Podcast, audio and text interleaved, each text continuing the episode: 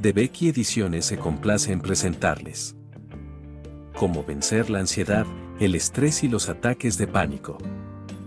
Por Vincenzo Fabrosini. Un poco de ansiedad es necesaria para vivir con optimismo. Como una pizca de sal es útil para dar sabor a los alimentos.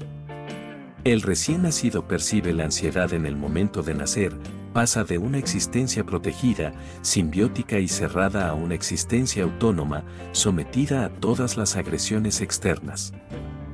Este paso brutal se realiza a través de la respiración, el primer grito, pero el recién nacido reacciona de forma instintiva, dando paso a todas sus necesidades de supervivencia.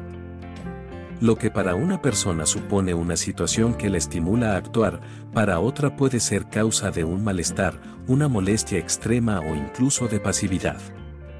Sin embargo, algunas personas parecen estar particularmente expuestas tanto a los trastornos de ansiedad generalizada como a las formas fóbicas obsesivo-compulsivas.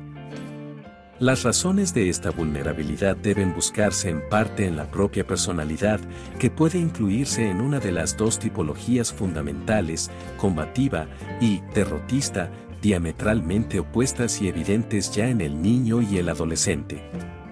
Se trata de una persona muy segura de sí misma y dotada de una sólida autoestima, cuyo objetivo en la vida es ganar a toda costa. Raramente siente miedo y, de todos modos, consigue siempre disimularlo. Además de la astucia oportunista, típica del zorro que se dirige hacia un objetivo, posee las artes del león o, mejor, del leopardo. Agresiva e impaciente, actúa rápidamente y sin considerar la opinión de los demás, solo cuando le conviene hacerlo. Colérica si se le contradice, quiere mandar y afirmarse, contando con el complejo de inferioridad de los demás, entre los cuales no le será difícil encontrar personas ansiosas y muy inseguras.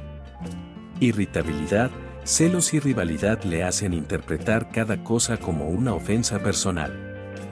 Puede tener reacciones injuriosas, pero difícilmente llega a las manos. Patologías específicas después de los 40 años son la hipertensión y los trastornos cardíacos relacionados con la tipología del sanguíneo o del colérico. Si desea conocer más sobre cómo vencer la ansiedad, el estrés y los ataques de pánico, puede encontrar el libro en la presente plataforma.